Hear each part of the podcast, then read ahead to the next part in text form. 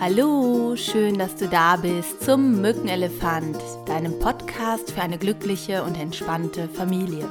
Mein Name ist Simone Kriebs und ich freue mich sehr, dass du wieder eingeschaltet hast zu einer neuen Folge, in der es um das Thema geht, der Hirnreife deines Kindes vertrauen. Und ich habe einen ganz wundervollen Interviewgast da, das ist die Maike.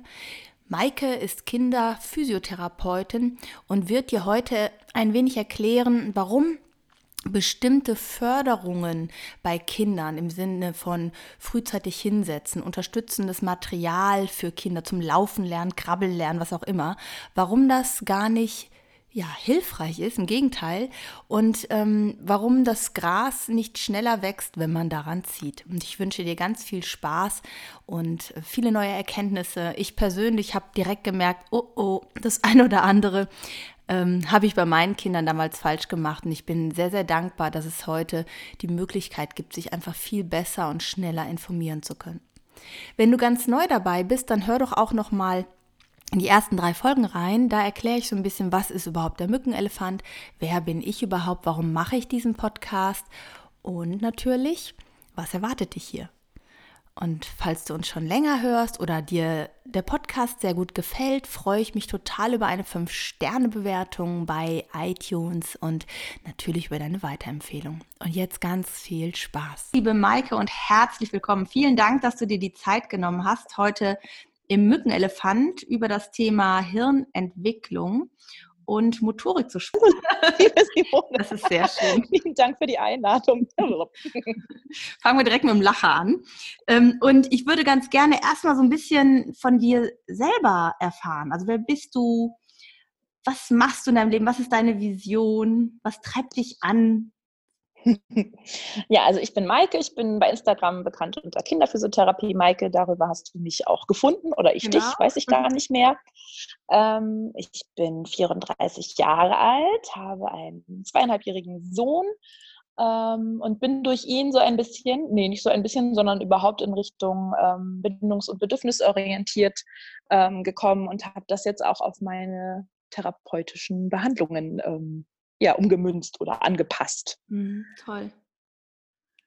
Genau, ja. meine Vision, ähm, die ich da bei Instagram habe, ist eigentlich die Eltern von, ähm, ja, von Anfang an, also von Geburt an, ähm, aufzuklären darüber, was sie am besten nicht tun sollten oder eben auch tun sollten, mhm. damit es ähm, ja zu keinen erworbenen Schäden kommt. Ähm, also angeborene Schädigungen, die behandle mhm. ich tagtäglich und die brauchen mhm. viel Zeit.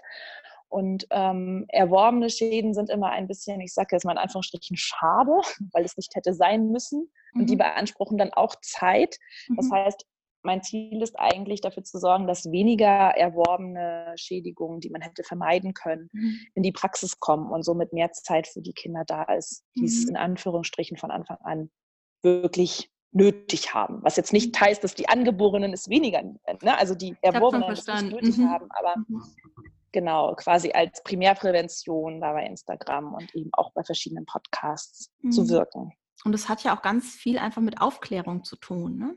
Genau. Weil äh, ich habe dich ähm, über einen Podcast auch von einer guten, ja, also auch ein Podcast von einer Kollegin, von der Ada Jungblut, ne, äh, mhm. mal gehört und fand halt dieses Thema spannend, was wir auch gleich jetzt noch besprechen. Und äh, als du davon erzählt hast, habe ich halt auch bei so ein paar Dingen gedacht, hm, ja, das hast du auch gemacht.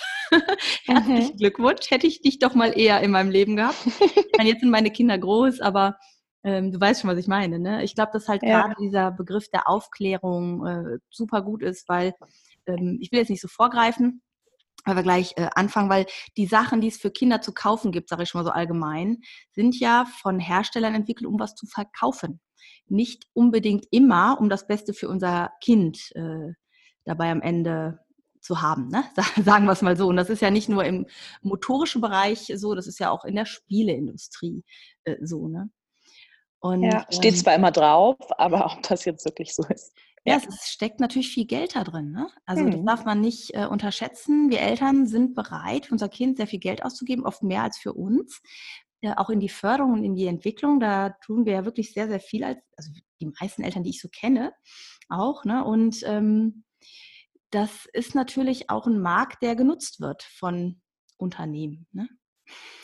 Und ich glaube, Absolut. dass wir über Aufklärung halt schaffen, ähm, eine bewusstere Haltung dazu zu haben, was will ich davon jetzt wirklich annehmen an Angeboten oder was äh, ist auch eigentlich wirklich kontraproduktiv oder auch einfach völlig unnötig. Ne? Mhm. Und das auch mal kritisch zu hinterfragen, ne? was ja. bedeuten diese Altersangaben da drauf? Mhm. Also mhm. da können wir auch bei Kinofilmen anfangen, ja. Also FSK 12, da denke ich manchmal, hm, Oh. Fand ich jetzt oh. selber gruselig. Ja, das hatte also ich auch so. oft. Meine Kinder waren auch immer voll die Schissbuchsen. Die wollten auch nie in irgendwas rein, was irgendwie gruselig ist. Bis heute sind die dann noch, also mein Sohn guckt mittlerweile, aber ähm, selbst meine Tochter, da war jetzt der Joker, der kam ja raus, der mhm. neue.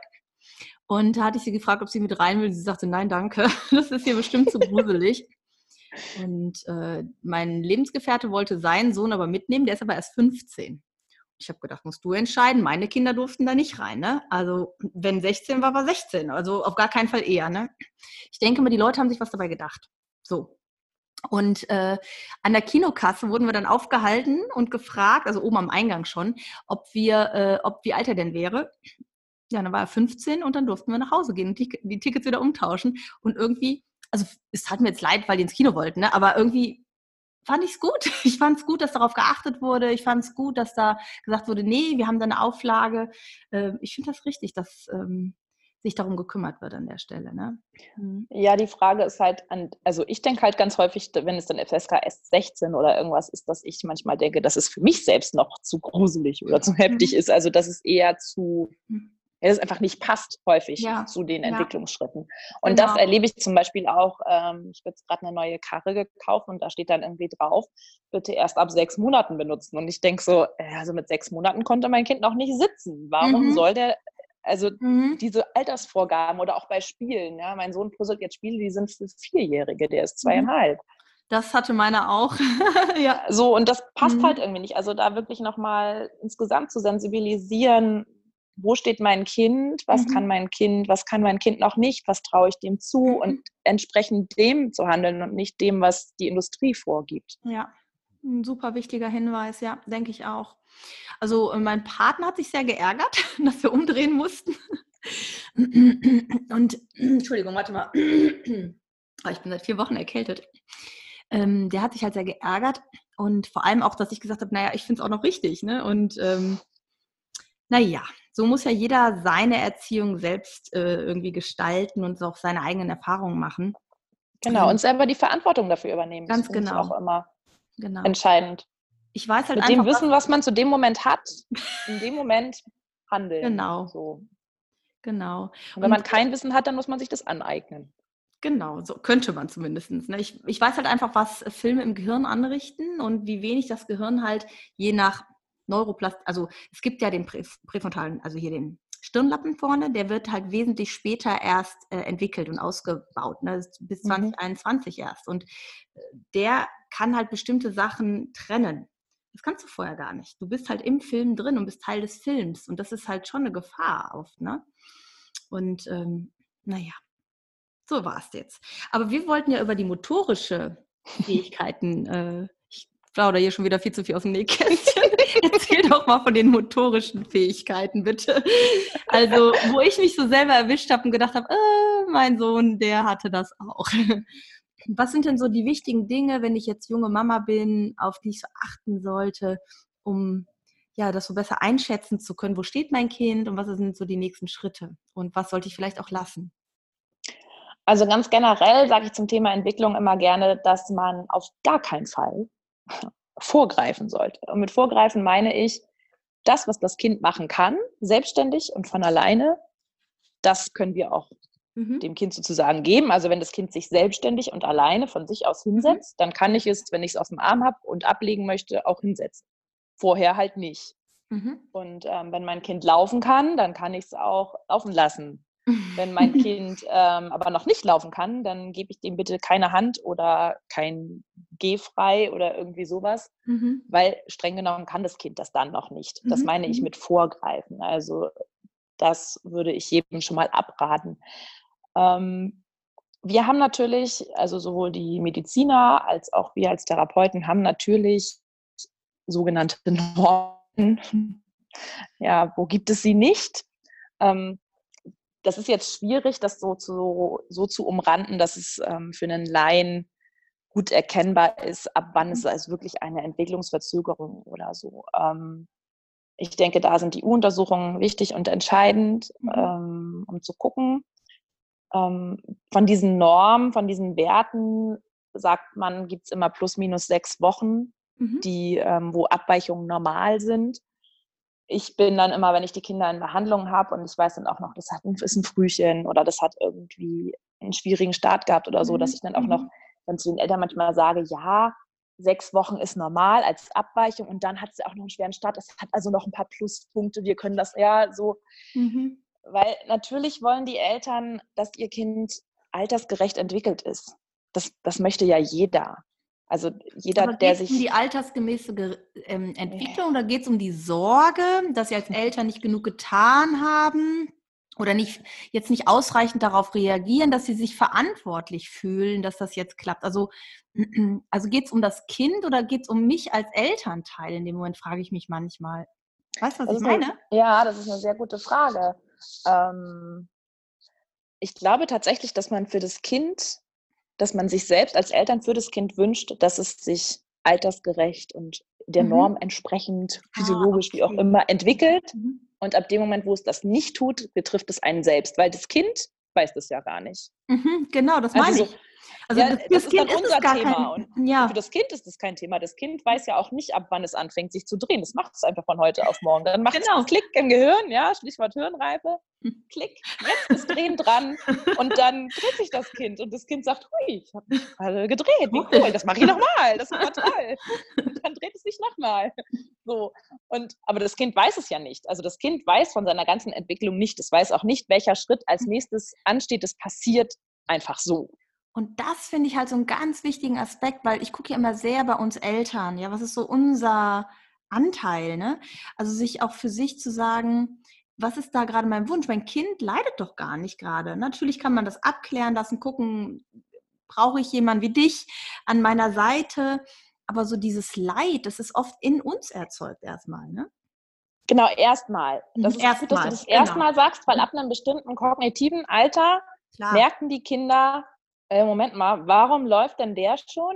Und ich bin hier immer noch auf dem Fußboden. Mhm. Gerade bei Frühchen ähm, erlebe ich das ganz häufig bei Frühgeborenen, die ähm, ja kognitiv so alt sind. Also da gibt es eine Diskrepanz zwischen der mhm. geistigen und der körperlichen Entwicklung, mhm. weil ähm, die körperliche Entwicklung häufig ein bisschen hinten dran ist. Mhm. Und da erlebe ich häufig sehr, sehr viel Frust, also bei den Kindern, weil mhm. die dann erleben, ja, oh, die anderen krabbeln alle und oh, ich will eigentlich, mhm. ja, ich will da jetzt hin, ich will das haben, Begierde, ja, eines der mhm. wichtigsten Motoren der motorischen Entwicklung oder überhaupt der Entwicklung ist Begierde, etwas haben wollen. ähm, und dann kommen die da nicht hin. Und dann wissen die auch nicht, wie das geht. Und dann werden die Fuchs teufelswild. Also das, ja, das ärgert sie richtig. Da entsteht dann tatsächlich auch irgendwann mal Leid am Kind. Aber das ist dann eher so in der zweiten Hälfte des ersten Lebensjahres. Mhm. Und da ist es dann auch für uns wahrscheinlich schwierig, das auszuhalten und nicht einzugreifen, ne? Absolut. Das ist, das ist die große Krux der Elternschaft. Ja. Mhm. Ähm, ich sage immer, unzufriedene Kinder sind eigentlich super. Das klingt ein bisschen gemein. Aber wenn man sich die, die motorische Entwicklung anguckt, dann brauche ich immer eine Unzufriedenheit, um dann weiterzukommen. Also mhm. aus purer Zufriedenheit werden auch genau. die Erwachsenen uns mhm. nicht verändern. Ja? Wenn ich mich wohlfühle in meinem Körper, dann werde ich keine Diät machen. Oder wenn ich den Job super finde, dann wechsle ich den Job nicht. Also erst aus Unzufriedenheit entsteht Veränderung und das ist auch schon bei den Kleinen so. Also mhm. wenn sie schon nicht zufrieden sind damit, dass sie ähm, sich das Spielzeug in den Händen angucken können, sondern das Spielzeug haben wollen, oder meistens ist es ja gar kein Spielzeug, sondern die Blumenvase oder mhm. das Kabel, was da hinten liegt, mhm. Wenn Sie das haben wollen und sich ärgern, dass Sie es nicht haben können, dann entwickeln Sie irgendwelche neuen Möglichkeiten, dahin zu kommen. Ja, und so Kräfte. Ich glaube, wir ja. setzen in dem Moment so innere Kräfte frei. Das kennt man ja auch ähm, später noch aus dem Leben. Ich habe jetzt gerade kein Beispiel, aber. Äh, Geburt. Äh, Das ist doch das beste Beispiel. Da denkt man auch nicht, dass man das kann. Oh, ja, gut, das ist jetzt bei mir ja schon echt lange her. Aber stimmt. Ich weiß noch, als ich nach meinem Sohn, wie ein Jahr später, anderthalb Jahre, anderthalb Jahre später, glaube ich, war das, habe ich die Weisheitszähne gezogen bekommen. Und äh, der Arzt sagte, oh, und ja. sind Sie aufgeregt oder sowas? Da habe ich gesagt, mir kann nichts passieren, ich habe ein Kind gekriegt. also ich habe gesagt, was soll jetzt ein Weisheitszahn mir machen, habe ich so gedacht. Ich habe ein Kind bekommen und auch spontan Geburten. Ich habe wirklich Glück gehabt bei beiden Geburten. Ich hatte tolle Geburten, also ich kann da nicht mitreden. Ne? Und äh, trotzdem äh, weiß ich natürlich auch, wie schmerzhaft das in dem Moment war. Ne? Also, also, also die Wehen an sich und so. Ja, äh, ja, genau, Geburt. Was ich aber sagen wollte ist, äh, dieses, es geht ja immer um diese beiden Pole, weg von etwas und hin zu etwas. Und es ist, glaube ich, nur Frustration hilft nicht. Ich brauche die Motivation und das hast du ja gesagt, das Kabel. Ja, und ich glaube, das sind genau diese beiden Pole, die uns halt in Bewegung halten und ähm, uns halt in Starre verfallen lassen, wenn ja keine Antriebe mehr sind. Aber ich glaube, das ist dann auch schon wirklich ähm, also ich weiß, dass viele Erwachsene das anstreben, so eine Zufriedenheit, dass keine, keine Schwankungen mehr sind. Aber ich glaube, dass das gar nicht so. Das bedeutet lebendig, Stillstand. Lebendig ist, ne? Genau. Mhm. Ne? Und ich glaube sogar, dass das eher eine Depression fördert, anstatt äh, eine, eine, Weiterentwicklung. Ne? Und ähm, ja. Mhm. Okay, also jetzt haben wir so ein Kind, was frustriert ist und was jetzt sagt, oh, ich will dahin und jetzt soll ich als Mama wenn mein Kind frustriert ist, was machen? Es liegt jetzt auf dem Boden und ärgert sich und versucht vorwärts zu kommen und also in erster Linie dabei bleiben, physisch, mental und das Kind äh, begleiten, ruhig auch mal sagen, boah, das Kabel da vorne, ne?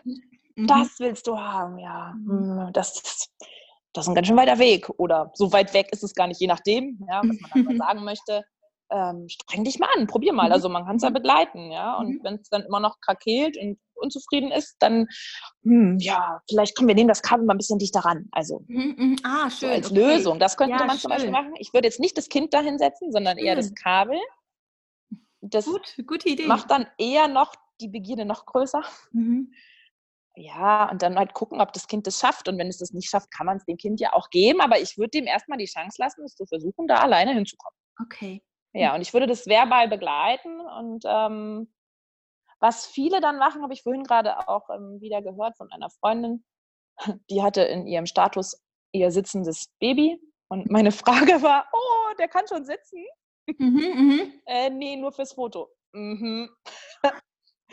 so, und sie kennt mich ja, ne? Und dann hat sie ja. gesagt, ja, ich weiß ja, und, hm, aber der quengelt immer so rum und dann setze ich ihn hin, dann ist er zufrieden. Dann denke ich so, ja, hm, das ist natürlich auch eine Lösung. Ja, das ist aber die Lösung für dich, für dich als Mama, weil du mhm. das Quengeln nicht aushalten kannst. Das ist nicht die Lösung fürs Kind, weil das Kind will in dem Moment, jetzt bleiben wir beim Kabel, das Kabel haben. Mhm. Ja, das Kabel jetzt ne? nicht die mhm. perfekten Spielsachen für Kinder sind, das müssen wir jetzt Nein, ich glaube nicht erwähnen. Ja, das ist ja. jetzt sinnbildlich für alles andere, was nicht Spielzeug ist. Ich habe nur vorhin bei der Aufzählung ein Kabel gesehen und habe deswegen gesagt. Schuhe von mir ja. aus. Oder Telefon, hat man denn so am Boden? Genau. Teppich-Ecken. Äh, ja, ne? irgendwie Dekokram, was auch immer. Ja, genau. Also begleiten, dranbleiben und es nicht aus der Situation holen. Mhm. Und jetzt warst du gerade bei diesem Sitzen nochmal, ne? Mhm. Äh, da hatte ich auch in dem äh, Podcast von der äh, Ada Junggut, ich glaube, wir verlinken den einfach auch nochmal mit rein. Da ist nämlich ganz viel nochmal Grundlagenwissen auch zum Thema Sitzen und ja. das will ich einfach nochmal mit verlinken. Da freut sich die Ada Junggut bestimmt auch. und ähm, äh, was ist denn Sitzen überhaupt? Ab wann sitzt ein Kind ungefähr? Und was sind denn so die Zeiten? Ab wann läuft ein Kind? Dass man da so mal einen kurzen Überblick vielleicht auch verschafft. Also sitzen haben wir mit ungefähr zehn Monaten, plus minus. Und ähm, Sitzen definieren wir als freies Sitzen und das bedeutet, dass das Kind zum einen selbstständig und ganz alleine da reinkommt in diese Position, auch selbstständig und ganz alleine wieder rauskommt. Mhm, mh. In der Position die Füße, die Hände, den Kopf und alles weitere mhm. bewegen kann, sprich sich, obwohl Ablenkung da ist, im Rumpf aufrecht halten kann. Mhm. Das definiert das freie Sitzen. Und deswegen heißt, kann ein Kind alleine sitzen, dann muss es genau das erfüllen. Mhm. Ja, wenn ich ein Kind ähm, in die Sofaecke mit Kissen abstütze oder auf einem Hochstuhl mhm. platziere, dann kann das Kind auch nicht sitzen. Dann wird es hingesetzt. Das ist was Passives. ja, stimmt, hast recht. Mhm. Ja. Okay, man kann jetzt die Mütter emotional verstehen, gerade wenn du jetzt ein Kind hast, was dich sehr herausfordert. Ähm, sage ich jetzt mal, ob es jetzt wirklich das Kind ist, was herausfordert, aber sagen wir jetzt mal so, es ist ja so empfunden, sage ich erstmal. Ähm, was kann ich denn aber, also ich sag mal, ich, ich sitze ja dann da mit dem Kind, bin vielleicht den ganzen Tag zu Hause, war sonst arbeiten, äh, bin auf einmal nur noch zu Hause als Mama und ich liebe mein Kind, aber es ist vielleicht auch total anstrengend und ich bin einfach nur froh, wenn es dann zehn Minuten mal ruhig ist und wenn es in den Kisten sitzt. Wie schädlich ist das denn und wie lange könnte ich so eine Notlösung denn machen oder sollte ich das gar nicht machen? Was ist so dein also für mich ist es noch nicht mal eine Notlösung. Okay, sehr gut. okay. Ähm, für mich ist es ja wirklich ein Vorgreifen der Entwicklung. Ja. Man nimmt den Kindern jegliche Motivation weg, es selber zu tun. Und ich hatte mhm. vorhin schon gesagt, dass Motivation und Begierde der und Unzufriedenheit, also diese Kombination mhm. der Motor ist für etwas Neues. Und wenn ich die Motivation wegnehme, mich selber alleine als Selbstwirksamkeitserlebnis mich da alleine hinzusetzen und mich da alleine hinzubewegen, ja. Mhm. Das ist ja, also wenn die das dann können, dann machen die ja Augen, da, mhm. sind die ja stolz wie Bolle und Mama mhm. auch und alle.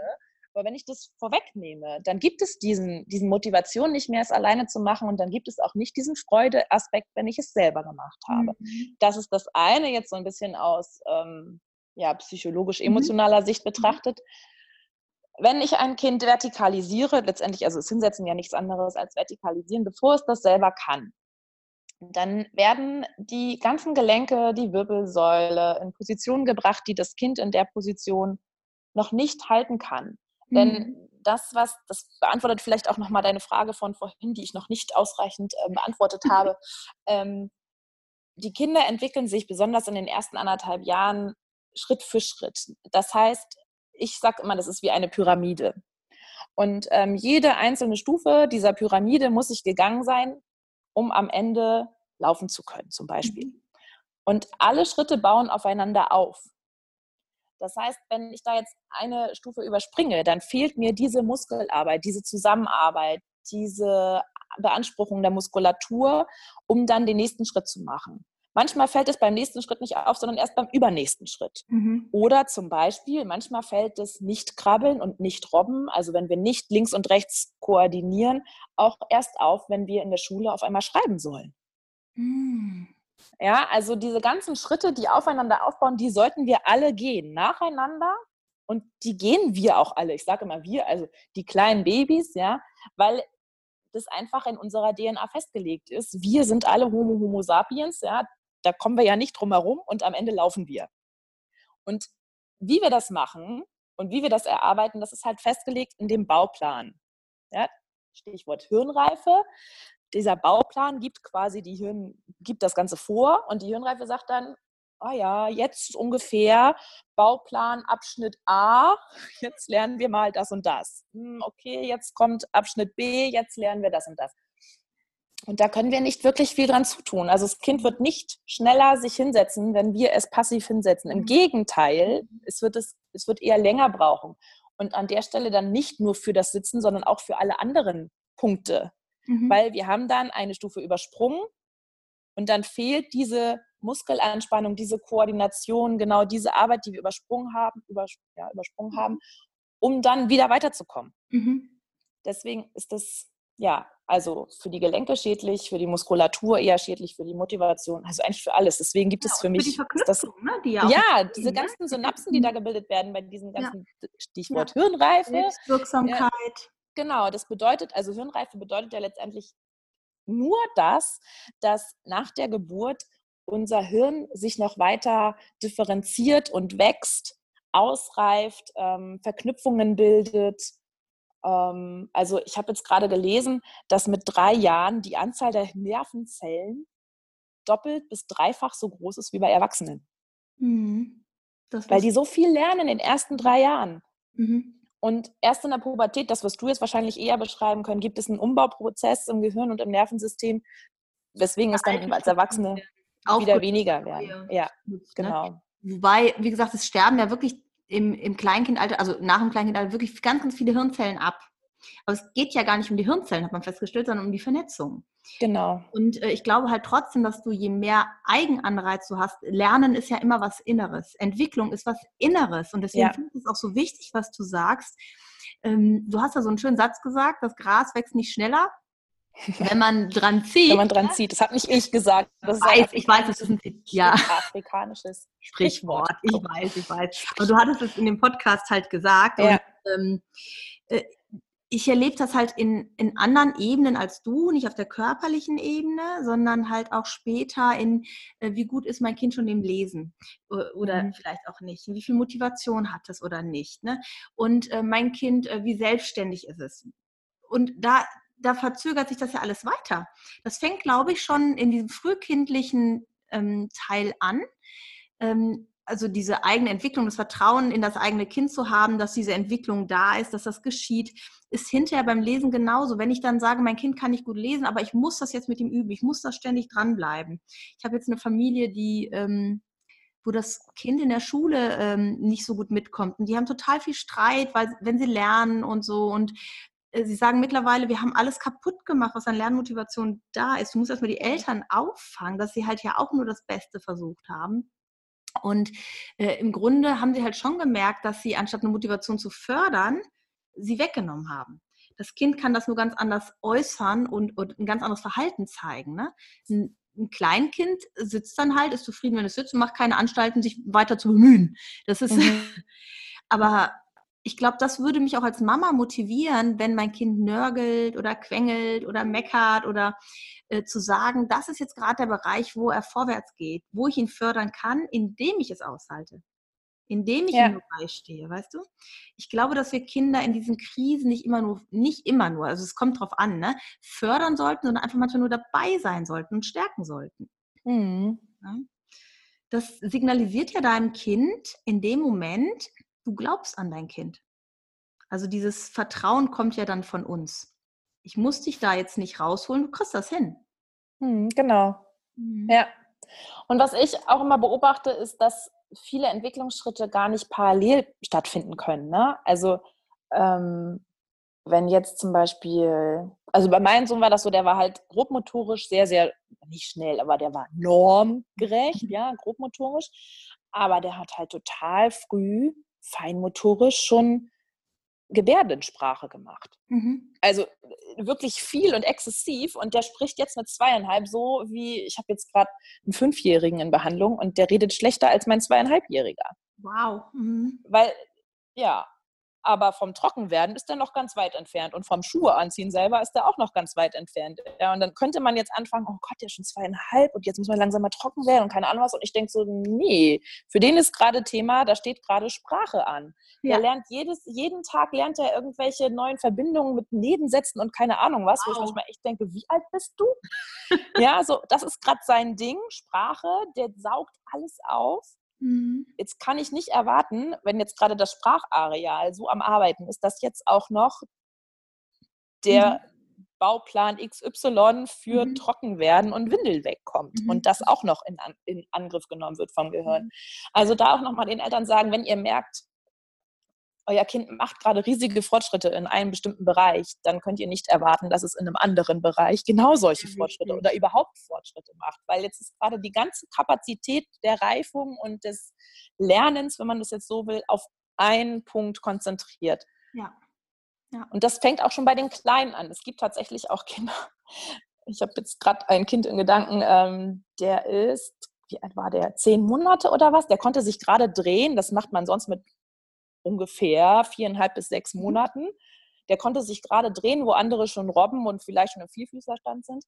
Und der hat sich halt gedreht und gerollt, aber der hat Steckspiele gemacht. Hä?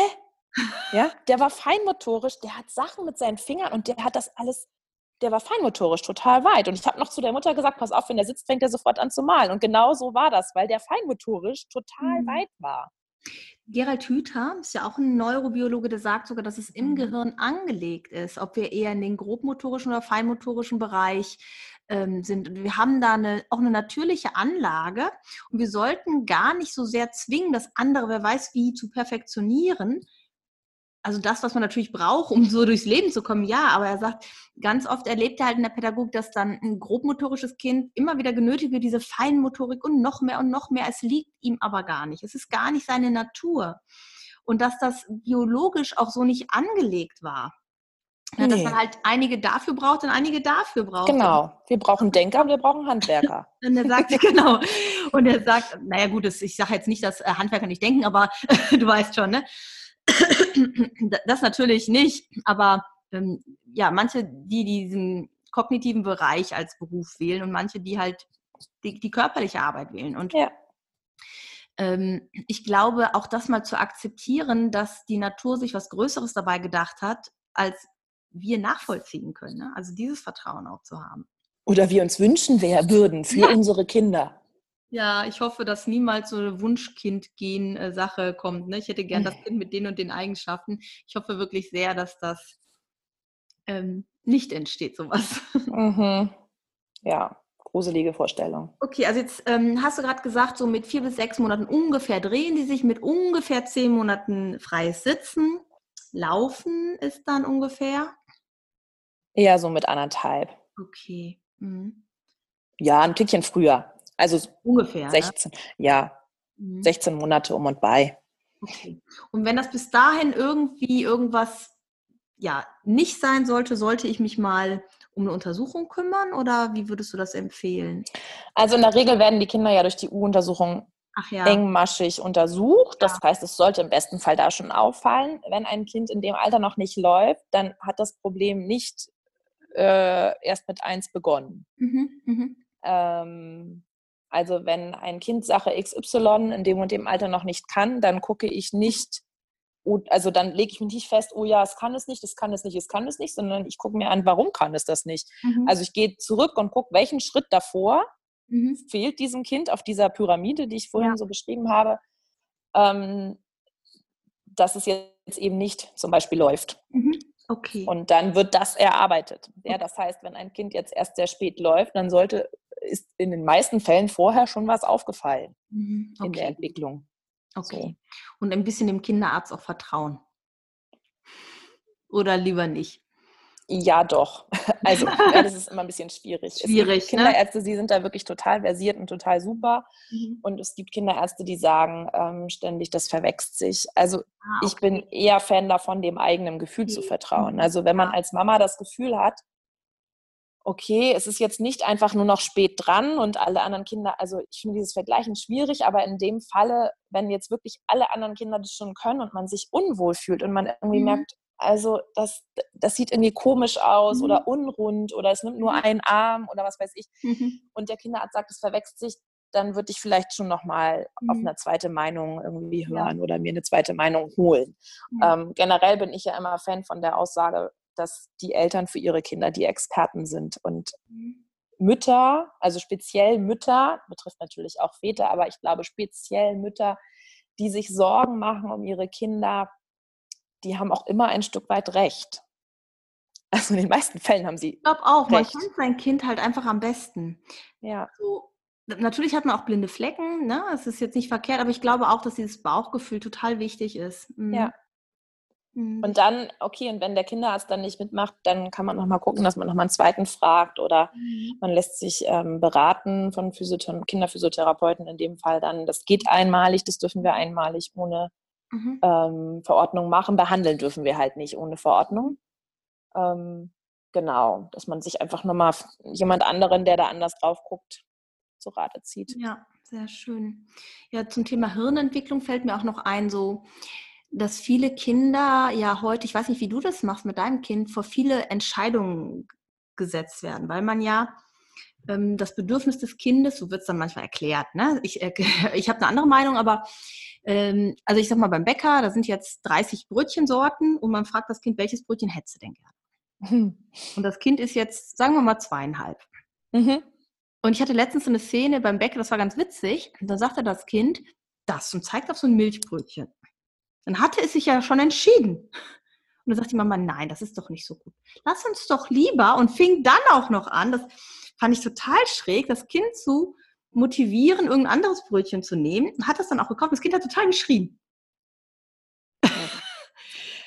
Also das war total schräg, wo ich nur dachte. Und vermutlich auch nicht gegessen.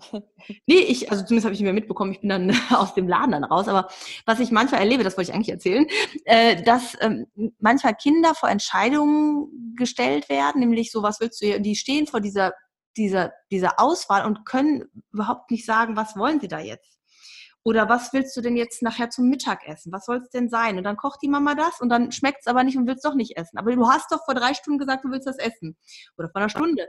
Weil ich manchmal glaube, dass Kinder das einfach noch gar nicht so überblicken können oder auch manchmal von zu viel Auswahl, das kennt man ja auch bei Erwachsenen manchmal, ähm, das ja, Regal. ja, genau, keine Entscheidung treffen können. Ne? Ja. Äh, und ich habe manchmal das Gefühl, dass das geschieht, um halt keine falsche Entscheidung für das Kind zu treffen, ja, oder aber ähm, ja, um möglichst alles richtig zu machen oder sowas. Oder dem Kind mit der Idee, dem Kind Mitsprache zu ermöglichen und ähm, Selbstwirksamkeit zu ermöglichen. Aber das hat natürlich Grenzen. Also eben. Da, ähm, genau. Wenn man dem Kind super. zwei Brötchen zeigt und sagt, welches möchtest du machen, dann fällt es dem Kind schon leichter. Ja. Und dann bitte nur die, die auch zur Auswahl stehen. An dieser Stelle. Das war wirklich total absurd. Also wie Comedy, ne? Mhm. Ja. Ja, das haben wir jetzt im Motorischen nicht so häufig, also dieses Erlebnis. Ähm, dass die Kinder sich irgendwas überlegen dürfen oder so. Ja, möchtest du jetzt krabbeln oder nicht? Ja, genau. Also wenn das Kind krabbeln kann, dann wird es krabbeln. Was hältst du denn von diesen ganzen, also ich kann es mir ja schon denken, diese ganzen Lauflernhilfen, wie heißen diese, hier, diese, ah, eine Freundin von mir hatte das damals schon, dieses Gehfrei. Was so hängt, was so springt. Weißt du, Ach so, Türhopser ja. oder Jumper. Ja, ja, das hatte meine Freundin, also mit ihrem Baby. Und wenn wir da waren, war der Luca da drin, fand er natürlich großartig. Wir hatten sowas nie, aber ähm, ja, erzähl mal, was so deine Meinung davon ist. Ich kann es mir ja, ja denken. Ne, die Kinder finden das toll, ne? Mhm, genau. Yay, ich kann laufen. Yay, ich kann, kann springen. Yay. Ja. Hm. ähm, ich halte davon gar nichts. Mhm. Also, das ist Vorgreifen hoch 10. Ja. Ähm, ich finde es sogar fahrlässig. Vielleicht auch an alle Großeltern, die sowas schenken wollen. Vielleicht. Ja, ich finde, diese Dinger gehören tatsächlich verboten. Ich kann es gar nicht, ich sage es eigentlich fast in jedem Podcast. Mhm. Diese Dinger gehören für mich verboten. Also gerade Gehfrei und Jumper, die sind einfach hochgradig gelenkschädigend. Mhm. Schädigend. Mhm. Ähm, die Unfallgefahr gerade beim Gehfrei ist mhm. riesengroß, ja, von Treppe runterfallen zu ähm, an der Tischdecke ziehen und den heißen Kaffee runterreißen mhm ganz zu schweigen von den Gelenkschädigungen und äh, dem motorischen Vorgreifen. Und äh, also, da, ja, ja. Mhm. einfach bitte weglassen. Das meinte ich so mit der äh, Industrie, ne? Uns ja. werden ja Sachen verkauft, ja. die ja erstmal einen vermeintlichen Bedarf wecken, ne, der ja gar nicht da ist, und die dann sogar noch mehr schädigen als helfen. Und da sollten wir als. Erwachsene vielleicht auch, ähm, wenn Großeltern uns sowas schenken, auch Nein sagen zu, ne? Ja, genau. Und ganz streng genommen, egal welche Hilfen es sind, ja, also äh, ganz streng, also häufig ist es bei Lauflernhilfen. Ja. ja? Also das fängt beim Lauflernwagen an und hört bei Lauflernschuhen auf. Also warum das so heißen muss, ist mir schleierhaft. Mhm. Weil Laufen lernen tut man nicht, weil man einen Gegenstand XY kauft oder hat oder benutzt, sondern, ich kann es jetzt nochmal sagen, man lernt dann laufen, wenn die Hirnreife sagt, oh, Bauplan fürs Laufen, go. Und dann lernt das Kind laufen, barfuß im Optimalfall, aber auf jeden Fall ohne spezielle Schuhe mhm. und ohne einen Lauflernwagen. Okay. In meiner Hirnreife macht es jetzt auch gerade Klick. ja, hm. also echt vielen, vielen Dank für nochmal die klaren Worte und auch die deutlichen Worte. Und ähm, ich glaube, dass es halt extrem wichtig ist, heute als Eltern in diesem Massenangebot wirklich eine eigene Position zu beziehen. Wie möchte ich mein Kind erziehen? Und äh, wie möchte ich sein als Mutter und welchen Konventionen möchte ich mich unterwerfen und wo sage ich auch einfach nein? Ich habe da die Verantwortung, ich muss mir eine eigene Meinung bilden, mich selber informieren und daraus dann halt handeln. Ne? Ich kann ja, die genau. Verantwortung nicht mehr abgeben. Ne? Also konnte man ja noch nie, aber hm. Nee, genau. Und je mehr Wissen da ist, umso mehr Wissen kann man sich ähm, holen und kann ja. man darauf zugreifen. Es lebe das Internet. hm. Ja. Ist nicht immer ein Segen. Aber ja. Das stimmt. Das stimmt. Wenn man zu viel googelt, könnte es auch ins Gegenteil kippen. Aber es stimmt schon. Ich bin auch ein großer Freund davon. Und ähm, ich, ich mache meinen Podcast auch, weil ich denke, hätte ich einige Sachen schon gewusst, als meine Kinder klein waren, weißt du? Also hätten damals schon einige zu mir gesagt, Mensch, äh, das und das wird schon oder das und das, da kannst du da und da hingehen. Ähm, früher, als meine Kinder klein waren, gab es Podcast noch gar nicht. Ich habe mein erstes Handy gehabt, da war meine Tochter schon auf der Welt. Weißt du, das war echt noch eine völlig andere Zeit. Und es war halt kein Smartphone. Mm. Also nicht ständig das als äh, äh, Kind, deine Eltern hier so ständig rumrennen. Ne? Und ähm, ähm, da war das echt noch so Mund-zu-Mund-Propaganda von Mutti zu Mutti. Ne? WhatsApp-Gruppen gab es nämlich auch noch nicht. Und es hat halt alles Fluch und Segen zugleich. Ne? Zum Teil kannst du halt super schnell dir Hilfe holen, Tipps holen, Anregungen holen, was ich super finde. Und trotzdem ist es ganz wichtig zu selektieren, was davon nimmst du halt an und was davon ähm, ähm, sortierst du auch für dich wieder aus. Ne? Ja, und einige gängige Suchmaschinen oder ähm, Suchmaschinenergebnisse sind auch erstens uralt und zweitens auch nicht ähm, richtig, muss man auch dazu immer sagen. Ja? Also auch Forenbeiträge, wenn andere Mütter dann auf Fragen antworten, ist mhm. auch das keine valide Antwort. Mhm. Sehr gut, ja. Mhm. Da, da, da, bin ich, ja, stolper ich auch regelmäßig drüber. Mhm. Ich google dann manchmal. Oder Facebook-Gruppen. Mhm. Oh, wenn dann manchmal so Antworten kommen. Ja, also ein bisschen ja. Vorsicht sein mit den Infos, die man da kriegt und ähm, eher mal gucken, dass man auf offiziellen Seiten landet und eben auf Menschen, die das auch wirklich gelernt haben. Mhm. Ja, kann ich nur unterstützen. Ja, liebe Maike, ich danke dir für deine Zeit. Sehr ja. gerne, es hat Spaß gemacht. Ja, du bist auch einfach sehr unterhaltsam und lustig, finde ich total toll. Danke. Äh, und ich mag halt auch sehr deine Klarheit und deine Haltung dazu und dein Standing. Und äh, ich mag einfach Menschen mit Rückgrat. das ist ja. echt toll und das bist du. Und deswegen habe ich mich auch unglaublich gefreut, dass du zugestimmt hast zu diesem Interview. Und ich hoffe, dass meine Hörerinnen und Hörer ganz viel mitnehmen. Wir verlinken dich natürlich unten in die Show Notes und ähm, so dass alle deinen Kontakt bekommen, alle Infos zu dir bekommen, auch nochmal das andere Interview und ja, ich würde vielleicht noch fragen, hast du irgendwie einen Literaturtipp, den du noch äh, geben könntest? Also gerade fürs erste Babyjahr empfehle ich immer gerne von Nora Imlau mein kompetentes Baby. Ja, sehr schön. Ja, ja das gibt einfach unheimlich viel ähm, Zuversicht und Ruhe rein und es ist ganz unaufgeregt und sehr mhm. gut recherchiert. Ah, toll. Maike, danke für deine Zeit, für dein Wissen, für deine Ausstrahlung, deine Motivation. Sehr gerne. Ich danke dir, dass ich dabei sein durfte. Und ich wünsche dir jetzt noch einen ganz schönen Tag. Für dich auch. Tschüss. Ja, das war die Folge mit der lieben Maike und ich hoffe, du konntest ganz viel mitnehmen. Wenn deine Kinder schon älter sind, aber du andere Müttis, Müttis, Muttis kennst, äh, oder Väter kennst, die das interessieren könnte, dann empfehle die Folge doch auch sehr, sehr gerne weiter. Ich glaube, es ist ganz wichtig, dass gerade diese Dinge frühzeitig berücksichtigt werden. Und nun wünsche ich dir eine ganz wundervolle Woche. Fühl dich von Herzen umarmt und denke mal daran, du bist genau richtig, so wie du bist für dein Kind. Und dein Kind ist genau richtig, so wie es ist. Und ihr als Familie seid das, worum es geht und was zählt im Leben. Fühl dich umarmt. Bis bald. Deine Simone.